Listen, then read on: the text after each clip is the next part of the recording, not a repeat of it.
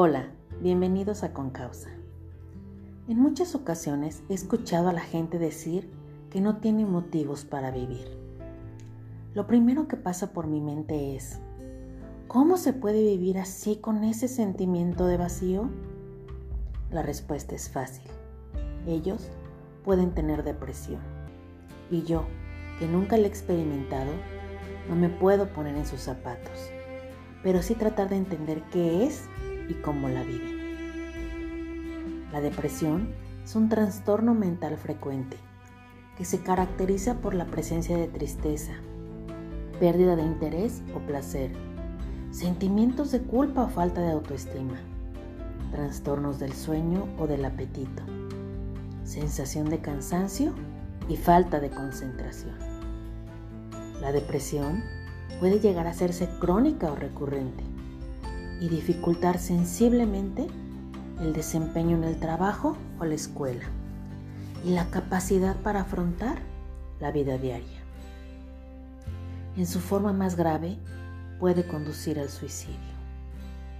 Si es leve, se puede tratar sin necesidad de medicamentos, pero cuando tiene carácter de moderado a grave, se puede necesitar medicamento y psicoterapia profesional.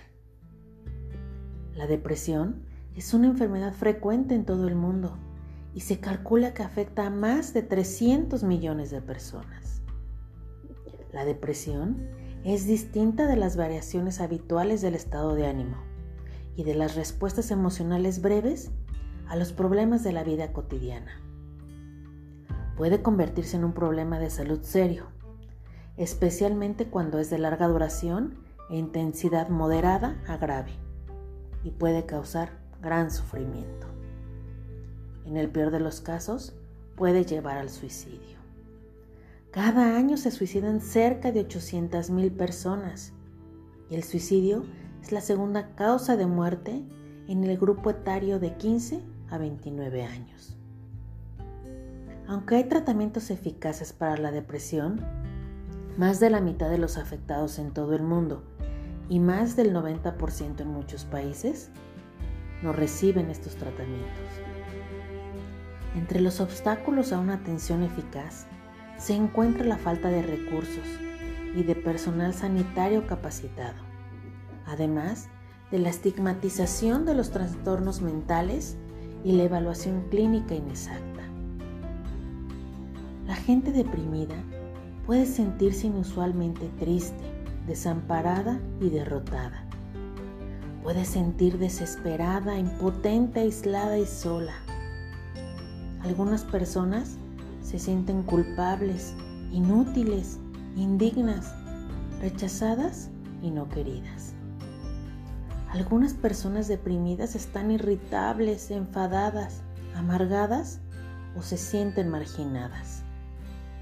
Cualquiera de estas emociones negativas puede formar parte del estado de ánimo deprimido si persiste durante varias semanas o más. La gente deprimida se deja dominar por las ideas negativas.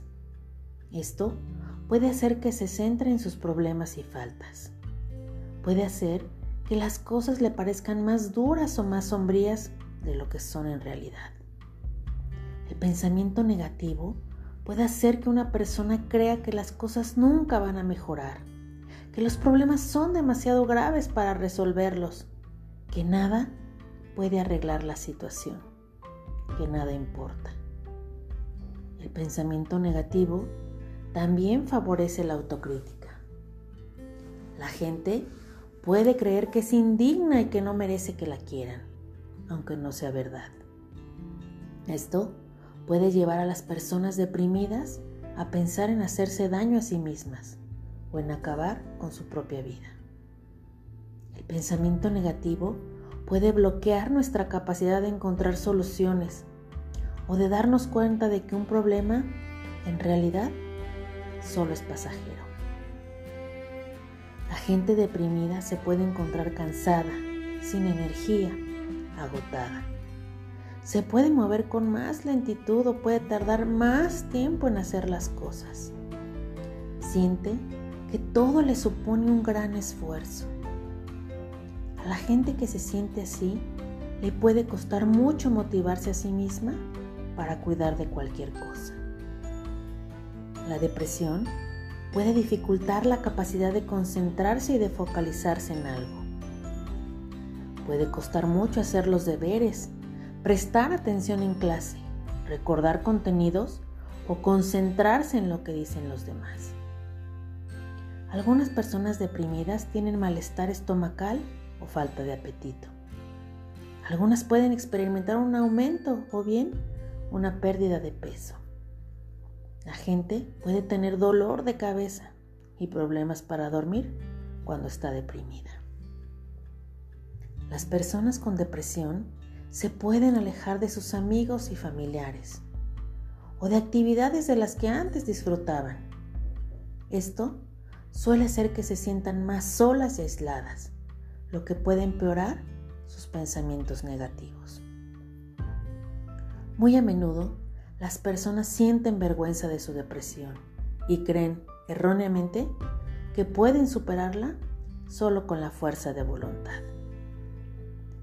La próxima vez que alguien te diga que no quiere vivir, que no tiene ánimos, que le pesa la vida, pregúntale si ya vio a un profesional de la salud para determinar si tiene depresión.